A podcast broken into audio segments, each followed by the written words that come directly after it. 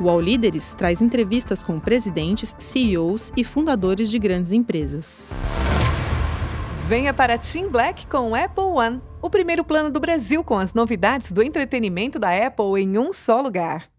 Olá, sejam bem-vindos a mais uma edição do UOL Líderes. Eu sou Mariana Desidério, repórter do UOL. O nosso convidado hoje é Fernando de Castro Marques. Ele é presidente da União Química. A União Química é uma farmacêutica brasileira fundada em 1936. Em 2022, a empresa teve receita de 3,8 bilhões de reais. Fernando, seja bem-vindo. Muito obrigado, Mariana.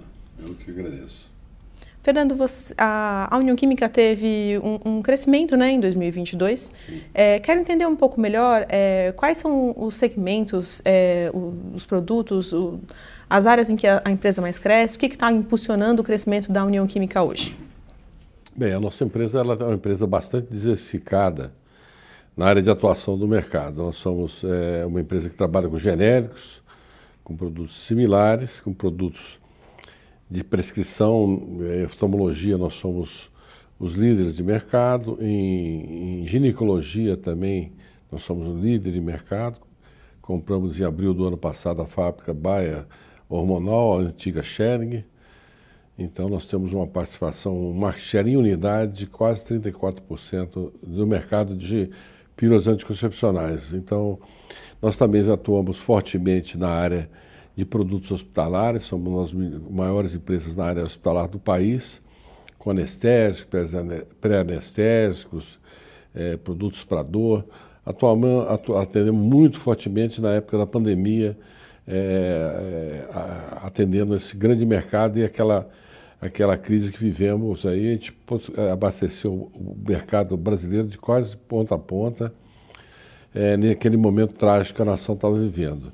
Também atuamos na área de saúde de animais, somos uma empresa que tem uma linha grande de animais de reprodução e também trabalhamos com a divisão PET de pequenos animais, que é muito importante. Ao mesmo tempo, também nos, é, nos tornamos uma firma de outsourcing, de produção para terceiros. Fabricamos para grandes companhias internacionais. Em 2014, compramos a fábrica da Novartis em Tabuão, passamos a produzir os produtos da Novartis para o Brasil, para a América Latina. Compramos a fábrica da Zoetis, Pfizer lá em Guarulhos também. E agora, em abril passado, a fábrica Bio-Hormonal, antiga Schering, e fabric... compramos uma, alguns produtos e outros continuamos fabricando para a Baia, Baia do, do Brasil. E, e, vocês anunciaram é, no início do ano é, a intenção de investir 600 milhões de reais no Brasil né, em 2023. Quero entender um pouco quais estão sendo os focos desse investimento. Esse foco é, é ampliação do Parque Fabril, é lançamento de novos produtos, parcerias internacionais, é, com novas substâncias no Brasil. Então, nós estamos também é, divididos em alguns focos nesse investimento, né? mas todos muito focados na área de, de é, industrialização e produção local no país. Nós temos hoje nove fábricas no Brasil e uma nos Estados Unidos, em Augusta, na Geórgia. E a ideia é ter mais fábricas ou ampliar as existentes? As existentes nós temos ampliado, mas eu também não abrimos mão assim, de estar avaliando ativos que a gente acha que vale a pena para comprar aqui. E, e vocês é, tinham a intenção de entrar mais fortemente no mercado de vacinas? Como que está essa frente? É, essa, essa situação da vacina, ela sumiu, aconteceu no início da pandemia de Covid. Nós estávamos é, tratando na Rússia é, para entrar no mercado lá com um produto nosso, na, do Instituto Camaleia, que cuida da, da área de biotecnologia da Rússia, quando surgiu a Covid. E aí, automaticamente, a Rússia resolveu passar a tecnologia é, com o intuito de ajudar é, a passar a tecnologia da Sputnik para diversas nações que tivessem interesse. E nós acabamos sendo contemplados com essa, com essa é, parceria com a, com a, com a Redif, que é o, o, Banco de Desenvolvimento e o, o Fomento lá da Rússia, em transferência e produção da Sputnik aqui no Brasil. E chegamos a, a produzir aqui verticalizado, tanto o IFA e o invase da vacina aqui no Brasil. Porém, a Anvisa acabou não liberando a, a, a Sputnik do, aqui no Brasil, apesar dela ter entrado em mais de 100 países do mundo, não liberou. Nós fizemos produção aqui, foi exportado, mas não, não, não, não é, foi possível a gente é, acessar o mercado brasileiro com a Sputnik em função de exigências da, é, da Anvisa que não liberou para usar no mercado internacional. Liberou a produção, sim, e nós aqui produzimos, mas não para vender no mercado brasileiro. E aí o mercado acabou sendo abastecido e veio a guerra também, e nós íamos atender outros países, as encomendas de Sputnik, e acabou suspendendo é, a nossa produção da, da Sputnik em função desse, desse, desse processo. Então vocês produziram e venderam para outros países? Nós exportamos para a Rússia para ela atender outros países. Ah, venderam para a Rússia e, e aí... exportamos e ela atender outros mercados. Ah, quantas unidades vocês... É, nós fizemos na época, dois, foi, uma, foi bem no início, fizemos aí alguma coisa na ordem de 2 milhões de unidades de vacina. Chegaram a perder investimento com essa história, não? Hã? Chegaram a perder dinheiro com essa história? Nós perdemos, é lógico. Eu acho que quando você passa, faz um investimento, como nós, nós tínhamos já a fábrica, fizemos alguns investimentos importantes pra, com esse propósito, foram diversas é, é, é viagens para a Rússia, de, de técnicos russos para o Brasil. Isso houve um investimento da empresa significativo e isso se frustrou. Mas o importante é que nós conseguimos fazer uma coisa muito, muito fora da curva. Assimilar e produzir a tecnologia da Sputnik, que é uma te tecnologia de biotecnologia, no território brasileiro. Entendeu? Isso foi uma coisa muito rápida e muito importante. Aliás, nós fomos uma das primeiras empresas do mundo da qual a, a Rússia transferiu a tecnologia a produzir verticalizada é, a, a, a vacina. E na sua visão, por que, que essa vacina não foi aprovada no Brasil? É, é, a questão da vacina ficou uma coisa muito politizada no nosso país é, com relação a diversos aspectos. Primeiro que vacina no Brasil é um monopólio de duas empresas, praticamente, Instituto Butantan e Fiocruz. E é uma, isso é uma coisa inconcebível, né? Por que, que a vacina na Europa, nos Estados Unidos, está na mão de, de empresas é, privadas. No Brasil não, está na mão da Fiocruz e na mão da, é, do Instituto Butantan. Eu tenho certeza, se o governo quiser que tenha produção local de vacina no Brasil, ele tem que apoiar a produção da iniciativa privada. No Brasil, por que não podemos produzir? A lei não nos proíbe, mas existe toda uma barreira, é, uma barreira é, de de lobby, de, que acaba emperrando a, o desenvolvimento de produção de vacina no Brasil. Hoje, a maior parte das vacinas mais importantes são importadas até pelo Butantan, até pela Fiocruz, para atender o mercado brasileiro.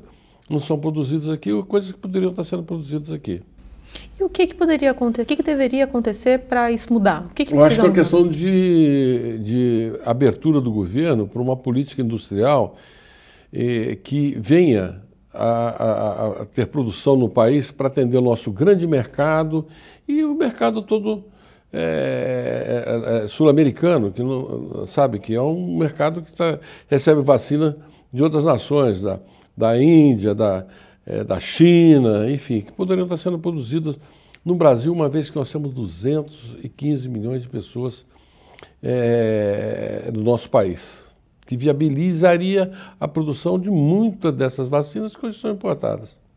E na sua visão, essa, esse lobby, essa, essa resistência, ela acontece é, na forma de um rigor maior, de repente, para aprovar esse tipo de produto? É, ela, ela, ela acontece de uma coisa que é, já existe, que é uma, um, um domínio por parte do Instituto Butantan e da Fiocruz. Quer dizer, é, parece que só é como a, a petróleo, só pode ser Petrobras, quer dizer, vacina só pode ser Butantan e a Fiocruz, por quê? Não pode ser uma, uma indústria privada nacional, né? Na, aliás, na década de, de 50, as vacinas eram feitas por um laboratório é, privado no Brasil. Né? O meu pai começou a trabalhar nesse laboratório na década de, de 50, que era o laboratório Instituto Pinheiros, que ele fabricava as vacinas que eram produzidos no Brasil era pelo Instituto Pinheiros, e depois acabou incorporando o Instituto Paulista de, Bio, de Biologia. E aí, com mudança, acabou se surgiu a, Fio, a Butantan, a Fiocruz e essa, esse segmento ficou na mão dessas é, dessas companhias como se fosse uma política de Estado e não uma política industrial de desenvolvimento do país. É um mercado um pouco fechado para iniciativa privada. Ah, com certeza é, porque senão estaria sendo produzido aqui por diversas empresas, né? A própria Novartis chegou a fabricar, montar uma fábrica lá em Pernambuco para vacinas e acabou é, nem inaugurando essa fábrica e, e, e, e desativou esse projeto lá é, em Pernambuco. Na sua visão, qual é a consequência para a população e para o país desse cenário que você está falando? A consequência é uma dependência externa desnecessária, o que é lamentável. Porque se nós temos uma nação que, que é, é, viabiliza produzir tanta coisa, tanta coisa é que não é tão importante, vacina é uma coisa muito importante, por que não produzir aqui? Os laboratórios oficiais, é, eles fazem um convênio com o governo federal, recebem o repasse de recurso, é uma situação é, morosa, uma situação de, de conforto, e é diferente da iniciativa privada, que não, ela tem que fazer e tem que entregar e, e tem que dar o resultado. Se não der, é, é evidente, fecha as portas, né? Então é uma, uma outra realidade. Será que isso não acontece porque se fosse pela iniciativa privada as vacinas seriam mais caras? As vacinas, ela, na realidade, elas, tanto nos Estados Unidos como na Europa, são feitas é, pela, pela iniciativa privada. Né? Lá, lá, nos Estados Unidos é a Pfizer, a Moderna, a Janssen, e lá, nos, lá na Europa também é GSK, é, entre outras companhias que fabricam as vacinas lá. Né? Até mesmo as vacinas que foram importadas para a Covid, a da GSA veio da, veio da Índia, porque a tecnologia era da AstraZeneca, porém a produção era feita na Índia, entendeu? A vacina que, que o Instituto Butantan trouxe aí também veio da Índia, quer dizer. Então acabou que não se produziu vacina de Covid no Brasil, a realidade é essa. Muito barulho fez, muita importação foi feita, o governo importou, que precisava importar, e, e, outra, a grande temor é que é isso, e outras pandemias que podem aparecer. E nós não temos aí um parque industrial preparado para estar tá atendendo. Isso é um, é um, um grande risco para uma nação como o Brasil.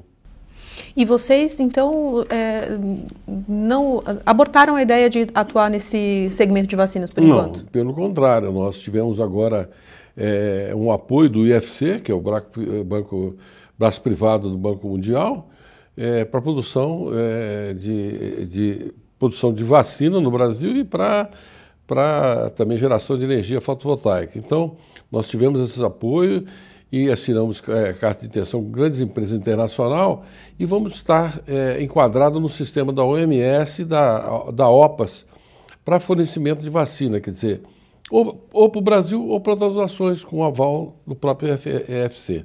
E aí vocês estão trabalhando em qual tipo de vacina? Ah, nós estamos é, algumas algumas vacinas estamos é, em andamento, mas tudo isso corre com sigilo em função de confidencialidade e transferência tecnológica para a produção aqui no Brasil.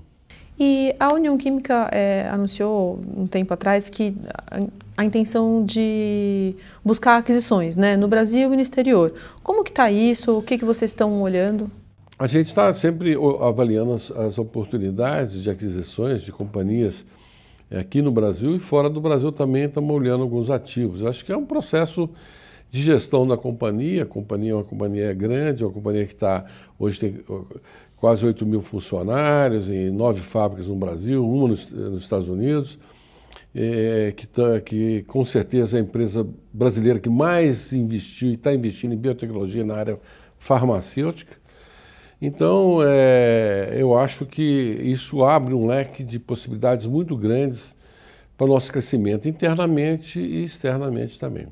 Mas tem algum país, é, quando a gente fala de aquisições no exterior, tem algum país que vocês estão olhando com é mais Estados Unidos. Hoje é o nosso foco principal é os Estados Unidos. É um mercado super grande, né? É um mercado grande, um mercado que tem uma, uma, um valor agregado maior das coisas e reconhece e o próprio governo americano está interessado em, em, em, industrializar mais os Estados Unidos, ou seja, voltar a, a industrializar. Essa questão da, da, da Covid, da pandemia, eh, mostrou vulnerabilidade até de nações como até o próprio Estados Unidos de dependência externa.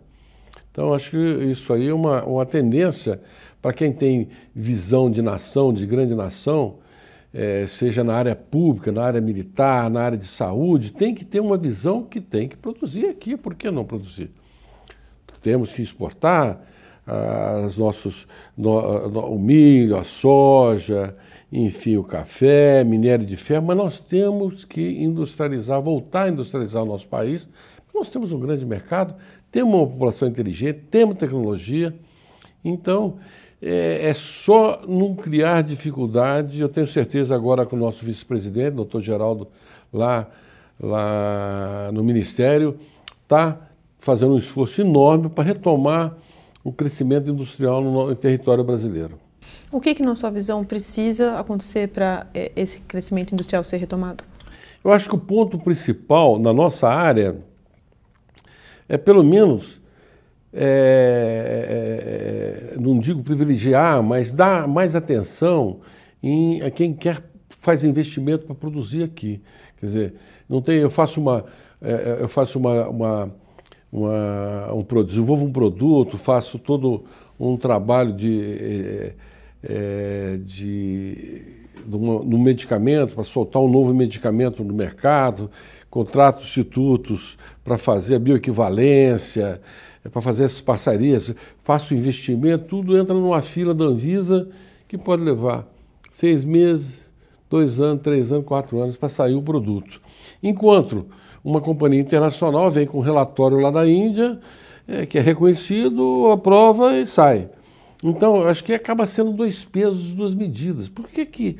Vem cá, quem não está fazendo aqui, por que não, não que está fazendo investimento para geração de emprego, e para a independência de produção, por que não tem uma fila especial para essas indústrias que estão fazendo todo esse esforço? E, e nosso, mais de 7% do nosso faturamento é em P&D. Né? Então, acho que é muito importante que o governo crie, volte, é, retome uma coisa que, até com outro nome, mas que já existiu no passado, que é as câmaras setoriais para desenvolvimento de cada um dos setores. Cada setor industrial tem uma peculiaridade diferente. Não pode tudo ser tratado da mesma, da mesma forma. Então, eu acho que se tivesse e criasse câmaras setoriais ou, segmentação de algumas áreas com pessoas especializadas para o fomento e para o desenvolvimento daquele setor industrial. O senhor falou novamente da Anvisa. É, o que, que, na sua visão, precisa mudar na Anvisa para é, destravar o crescimento desse mercado? Eu acho que o principal aspecto é, é, é, é, ter prazo. É você. Eu dou entrada no processo nos Estados Unidos, na minha fábrica, seis meses depois ele é avaliado, aprovado ou não. Aqui a Anvisa não tem prazo. Pode levar seis meses, pode levar um ano, pode levar dois, três anos, quer dizer. Então eu acho que o, o, o, a função do Estado é fazer o básico, quer dizer, hoje nós temos a deficiência de técnicos dentro da Anvisa, o Ministério da Saúde precisava arrumar mais técnicos para colocar dentro da Anvisa, para analisar os projetos existentes, quer dizer, isso é para quê? Para gerar mais emprego, para gerar produção interna. Não pode ficar lá numa fila é, é, é ad eterno, quer dizer, isso tem que sair. Ou ou sai, ou se tiver exigência, não tiver em ordem, coloca exigência, ou recusa o processo. Mas não pode ficar parado sem data para sair. A gente espera que, a gente sabe que existe projeto de lei que está para para ser votado ou para estabelecer esses prazos, a gente espera que isso acabe acontecendo para ajudar não ficar emperrada a máquina. E o setor farmacêutico é, é um, um, setor com muitas multinacionais fortes, né? Sim. Como que é competir como uma empresa 100% brasileira? Como que é competir nesse mercado? Como que funciona esse mercado, assim, para uma empresa como a, a, União Química se destacar e crescer? É, a União Química é 76 anos de, é 86 anos de história, quer dizer, então, é, ele, é, essa, essa essa situação ela, ela é um, todo um trabalho evolutivo ao longo desses anos e que eu que eu estou lá desde, desde adolescente, então a gente vai é, em termos de conceito, é, em termos tecnológicos, a companhia vai evoluindo e a gente vai participando e, e passando ser uma, passamos a ser uma empresa na realidade, multinacional, fábrica nos Estados Unidos, exporta para diversas nações. E, então, é, a gente tem hoje uma posição de uma indústria que é uma, uma indústria já globalizada, entendeu? Temos certificações é, do FDA dos Estados Unidos, do IMEA da Europa, de diversas nações em fábricas nossas, e produ produzimos para atender é, algum desses alguns produtos para atender esses mercados. Às vezes produtos nossos e produtos de terceiros de grandes companhias internacionais. Então, essa internacionalização é, é um ponto importante, imagino. É importante, com certeza. A Embraer surgiu fazendo lá o Bandeirante aqui, sendo comprado pelas Forças Armadas, pela iniciativa privada. E aí é, esse grande mercado viabilizou ela ir para os jatos e, e virou essa grande companhia que tem fábrica até na China hoje. Então, eu acho que o mercado, é, o grande mercado brasileiro viabiliza a produção de muita coisa, entendeu? Eu acho que é, se você conseguir produzir aqui em nível competitivo, em nível de qualidade com o mercado internacional, sabe, você vai para fora e, e cresce fora do país também. Chegou o Team Black com o Apple One na TIM, líder em 5G. O primeiro plano no Brasil que traz as novidades do entretenimento da Apple. Apple Music, Apple TV Plus, Apple Arcade e iCloud Plus juntos no mesmo lugar. Experimente o Team Black com o Apple One. Melhor qualidade na maior rede móvel do Brasil. Vá a uma loja TIM ou acesse tim.com.br. E em 2018 o senhor foi candidato né, é, a senador pelo, pelo Solidariedade. E em 2022 o senhor chegou, se, se filiou ao PP, não sei se continua Sim, afiliado sou ainda. afiliado ainda ao PP. É, o senhor pretende se candidatar novamente? Como que é essa, esse contato aí com a política? Não, eu, eu toda vida eu sou, é, eu toda vida sou empresário que sempre tive é, bom relacionamento com, a, com, a, com os bons políticos, não importa se é é, do PT, PP, PCdoB. Eu tenho um bom relacionamento, um bom trânsito com o meio político, porque eu acho que tudo no Brasil, a vida do, do cidadão do Ayapoca, Chuí, é decidido pela política. Então, é, eu sou contra radicalismo, tanto de esquerda quanto de direita. Eu sou um cara de centro e eu acho que é, em 2018 tive essa oportunidade, a Solidariedade me deu legenda para concorrer lá em Brasília, nunca tinha é, sido candidato a nada, eu tive uma votação de 125 é, mil votos lá, é, foi uma votação importante, mas infelizmente eram duas vagas e eu não fui nem o segundo, né? Fiquei lá em quarto ou quinto. Mas é, foi uma experiência muito importante e depois, em, em, em 22, eu pensei em sair novamente, mas em funções das composições políticas lá de Brasília, onde eu sou eleitor e morador de Brasília, acabei não, não, não saindo em função é, da coligação que estava sendo montada, inviabilizou eu sair pelo PP lá. E aí eu virei a página e quem sabe em 26 é, eu volto aí à cena. Ah, então não descarta essa possibilidade. Não, eu nunca descarto. A gente nunca pode dizer que dessa água não vou beber. Né? Eu, eu, gosto muito da política, acho que a política é uma coisa fundamental na nossa, na, nas nossas vidas. Eu acho que o Brasil é carente é, de políticos e, empresários na política, né? É, que, é uma, é, que é muito importante para lutar para o desenvolvimento industrial do nosso país, enfim. E, então a gente, a gente espera que outros empresários também entrem na política e outros, alguns entraram e que ajudem a fortalecer o segmento industrial do nosso país para geração de empregos de qualidade, independência de, de importação, essa coisa toda. E qual que é a sua avaliação do governo Lula até aqui?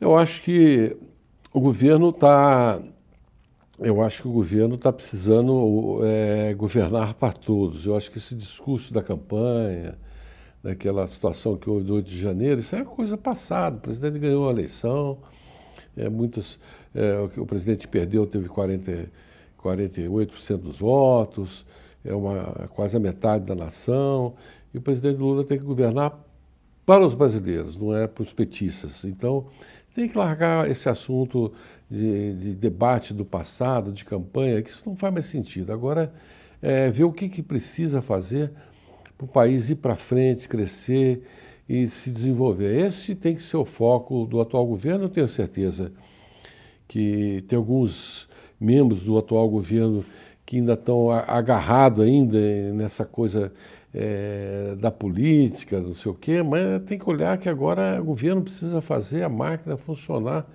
e atender as, a, a, as, as anseios da população brasileira com relação a emprego de qualidade, com relação a menos imposto, é, a, a, máquina ser uma máquina mais versátil, menos burocrática, que é isso que todos nós precisamos, né? que tenha uma saúde pública mais eficiente, com mais qualidade. E eu, eu acho que é isso que está se caminhando, tenho certeza que é isso. E voltar ao crescimento econômico de forma mais parruda, com mais, com mais é, força. Né? Porque é evidente, se tiver um crescimento de 2, 2,5%, 3%, é importante, mas se puder passar a ser 4%, acho que a questão da reforma fiscal ela pode ajudar lá 1%, 1% ou até mais de 1% aí no, no do, do PIB do, do Brasil, se não esse ano, no próximo ano. E o senhor é, fala de membros do governo que estão ainda olhando para uma rivalidade política, é, né? Olha, do que, que o senhor está falando janeiro, quando você está... 8 de janeiro, 8 isso aí já passou. Agora, é, quem foi lá fazer barulho, que, que tem, tem inocentes presos, tem culpadas presos, tem culpados soltos. É, isso a justiça tem que cuidar e tem que fazer. Nós vamos fazer o país andar e as coisas funcionarem de forma eficaz. E o senhor falou um pouco sobre a reforma tributária. Qual que é a sua avaliação sobre a reforma na parte que fala sobre os medicamentos? Né? Como que você está avaliando a, a, forma como o texto está tá saindo até agora? Não, é na realidade medicamento. No Brasil ele paga uma, uma é um dos países que mais cobra impostos em cima de medicamentos. O que os governos estaduais, principalmente, sofrem muito são com, a, com, a, é, com a, as, as, ações, as ações é, judiciais que elas são, são tocadas por, é, por pacientes, é, usuários às vezes de algum medicamento que querem fazer algum tipo de tratamento que ainda não está no sistema público e custam caríssimos. Aí é essa indústria da, é, das ações em cima, às vezes, de medicamentos que, que não tem um resultado é, realmente é, comprovado para entrar na área de alta complexidade do SUS, isso custa muito caro para os estados cobrir essa conta. Então acaba que a arrecadação de CM, CMS em cima dos medicamentos normais acaba ajudando a pagar essa conta que não é uma conta pequena, é uma conta grande. Né? Então, é, eu acho que tem, tem toda uma situação a ser discutida nessa questão da judicialização é, das ações atrás de produção de medicamentos inovadores que às vezes custam uma fortuna e não tem um, uma certeza de um resultado, certo? Se tem, entra acaba sendo, entrando na, na alta complexidade do Ministério da Saúde e o Ministério paga.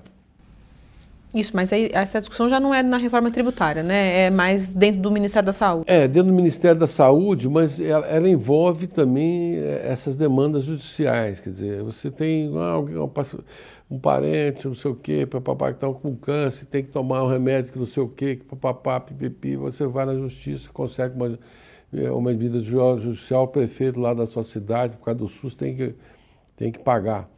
Então, essa judicialização é uma conta muito pesada. Isso depende, então, de um ajuste, porque o Sistema Único de Saúde, que é, é, é uma ferramenta muito importante, é o maior é, é programa de atendimento à população do mundo, é, e muito eficiente, ele é, é, e muito caro, é muito pesado.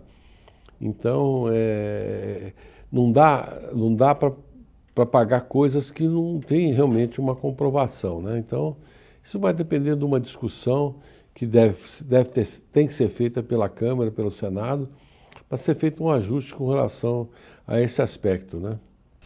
E falando em Ministério da Saúde, qual que é a sua avaliação da, da gestão do Ministério da Saúde até aqui, que é um setor... É, está é, tudo muito novo, quer dizer, ainda tem ainda cargos é, muito importantes dentro do Ministério a ser preenchidos, né? Não só saúde, como diversos ministérios ainda, cargos ainda a ser nomeados, que, que são às vezes fundamentais para fazer a máquina funcionar de forma é, é eficiente. Então, acho que ainda tem, nós ainda estamos muito no início do governo e tem algumas coisas ainda que, que não estão a pleno funcionamento em função desses aspectos, dessas nomeações e dessas decisões. E, e, como o senhor comentou sobre a, a, o Ministério da Saúde um pouquinho, a sua atuação um pouquinho mais para trás, queria entender qual foi a sua avaliação da atuação do Ministério da Saúde na, naquele período de pandemia e durante o governo Bolsonaro. É, eu acho que nós tivemos uma situação distinta, quer dizer, nós tivemos uma, uma posição do presidente eh, contra a vacina, por uma posição, por uma posição pessoal dele, né, enfim, porque todo mundo eh, existe uma filosofia muito grande daquela aquela, aquela contaminação de rebanho que acaba se, se virando um resfriado e tal. E a, a Covid é, naquela fase, ela foi uma Covid muito agressiva, né? Ninguém esperava que ela fosse tão letal quanto ela foi, né? E uma vez passado o tempo, ela deixou de ser tão letal, né? Por último, eu mesmo tive Covid duas vezes e não sei tomar nem remédio, quer dizer, só fiquei afastado. Então, é, não tive nada, não tive nem mal-estar eu tive. Então, é, eu acho que é, é, essa polêmica entre o discurso dele mas, é, e a ação, a ação foi comprar a vacina, disponibilizar a vacina. E a vacina que tinha, é, não tinha vacina. O mundo todo queria vacina, não tinha vacina. Até mesmo a vacina do Butantan aí, que era cara coroa, com 50% de eficácia, é cara coroa, né? Entendeu? que, que, que não era para ter sido aprovada e foi aprovada. Quer dizer, por quê? Porque se uma vacina, se ela em vez de 50,2, ela tivesse dado 49,99, não era considerada vacina. Então, é, essa vacina acabou sendo utilizada e, era, e, teve que ser utilizada, mas foi um, uma coisa que é o que tinha, né? Se você tem alguma coisa que, que ajuda, por que não utilizar, né? Então, mas, é, lamentavelmente, ela só entrou aqui no Brasil, aquela vacina não entrou, acho que, não sei se entrou em algum outro país. Então, é, aquele momento das vacinas virou uma situação muito política do governo do Estado de São Paulo, com o governo federal, é, com uma pressão oposição, mas o governo em si, ele importou, é, fez convênio da Fiocruz com a com a AstraZeneca para produção de não sei quanto, ampliação da fábrica lá de, do Rio de não sei que tamanho. O Instituto Butantan anunciou uma fábrica, crescimento de uma fábrica. A gente não viu essas fábricas concluídas ainda, nem se fala nelas, mas me parece que saiu recurso para tudo isso. Cabe aí o nosso Tribunal de Contas aí dos estados e o TCU dar uma olhadinha para ver como é que está o andamento dessas dessas uh, unidades industriais de, de, de, vacina de Covid aí. E a gente falou aqui de investimentos previstos da, da União Química, né? A expectativa de vocês é de abrir vagas de emprego nos próximos meses, Sim, 2020, nós, final de 2023, 2024? Estamos, esse, esse ano mesmo nós estamos contratando perto de 500 pessoas, esse ano nas nossas fábricas. Algumas estamos... É, algumas estamos ampliando bem, entendeu? Então, é, nós não, não, paramos de contratar, estamos contratando, ampliando as nossas vagas nas nossas fábricas e na nossa companhia. E qual que é o perfil de, de profissional que vocês procuram? É, são pessoas mais para a área de pesquisa, pessoas mais para a área fabril? É, é, é, quando você fala de indústria, você tem pessoal pesquisa, garantia de qualidade, é, é, é, controle de qualidade, manutenção, é, engenharia, informática, você tem toda a cadeia, a gente tem vagas em todas as cadeias da companhia. Né? À medida que você vai crescendo, você tem que contratar gente de todas as áreas usadas dentro do, do setor industrial.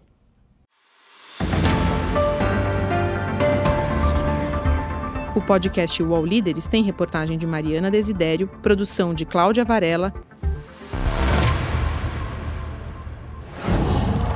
UOL.